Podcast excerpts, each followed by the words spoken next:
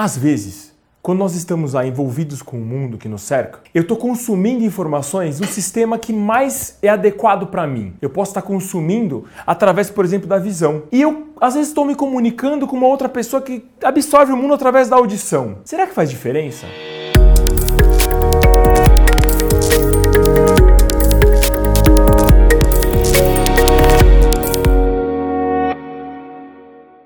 Você já parou para pensar como é que nós todos absorvemos o mundo que está ao nosso redor? Eu sou Pedro Henrique Mazei Ribeiro, sou treinador há seis anos e me utilizo de técnicas de programação neurolinguística e coaching para proporcionar desenvolvimento humano às pessoas. E eu vim aqui falar com você hoje a respeito dos sistemas representacionais. Nós todos nascemos com cinco sentidos: visual, a visão, não é? Visão, Nascemos com audição.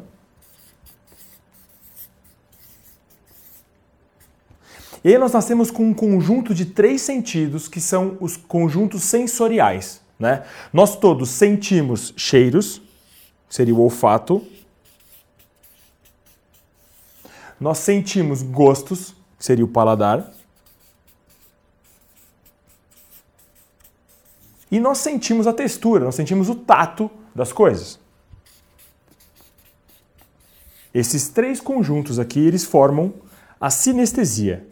Então, para a programação neurolinguística, nós temos um conjunto de três sistemas representacionais. Nós temos o visual, o auditivo e o sinestésico. Eu quero dizer para vocês que nós absorvemos tudo aquilo que está ao nosso redor, a, a, fazemos nosso mapa de mundo, absorvemos as informações através desses três sistemas: visual, auditivo e sinestésico. Essa absorção, ela entra dentro do nosso corpo através dos sentidos que são transformados em impulsos químicos no nosso cérebro.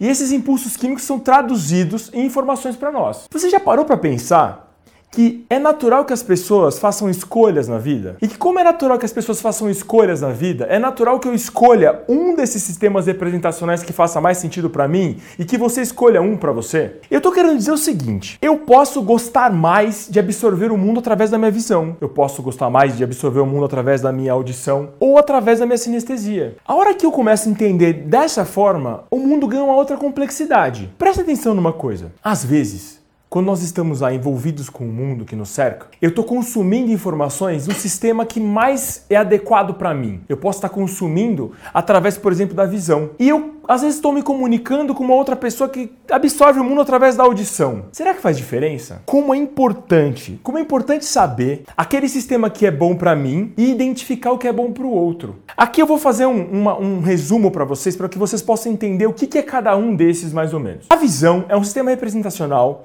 que é dominante no mundo. Sabe por que ele é dominante? É porque nós somos bombardeados de elementos visuais a vida toda. Nós aprendemos a ler, a escrever, nós, nós olhamos cores, movimentos, palavras, propagandas. Vocês estão me vendo aí através da visão. E toda essa informação, ela começa a criar uma massa que gosta muito de, de um sistema representacional visual para que ele possa absorver as informações.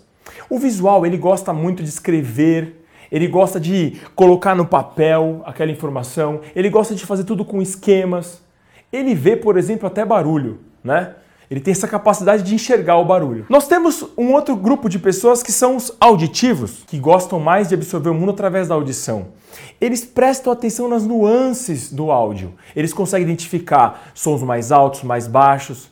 E essa, esse sistema representacional da audição, ele está marcado pelas pessoas que é, é, tem essa facilidade de usar a audição para se comunicar. Né? Já a sinestesia é aquela pessoa que gosta de sentir o mundo. Ela gosta de absorver o mundo que cerca ela pelas sensações que o mundo tem. É aquela pessoa que gosta de sentir o gosto da comida, que ela gosta de sentir o ambiente na pele. É aquela pessoa até que gosta de viver perigosamente, porque ela gosta de sentir a adrenalina que está envolvida no momento.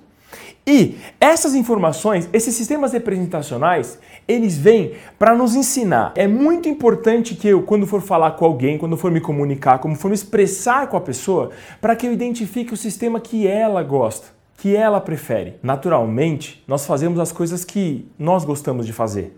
E nós queremos que as outras pessoas, que elas nos entendam da forma como nós gostamos de nos expressar. Mas é uma boa ideia para que eu seja mais efetivo e para que eu consiga me comunicar melhor, para que eu consiga me expressar melhor, para que eu consiga é, é, mais efetividade na minha comunicação, na minha performance, que eu preste atenção no mundo que está à minha volta. Eu convido você a prestar atenção nos sistemas representacionais do outro. Como é que será que a sua esposa, o seu marido, os seus filhos, os seus subordinados, como é que será que seu colega de trabalho gosta de se expressar? Ele é mais visual? Aquela pessoa que anda toda alinhadinha, bem vestida?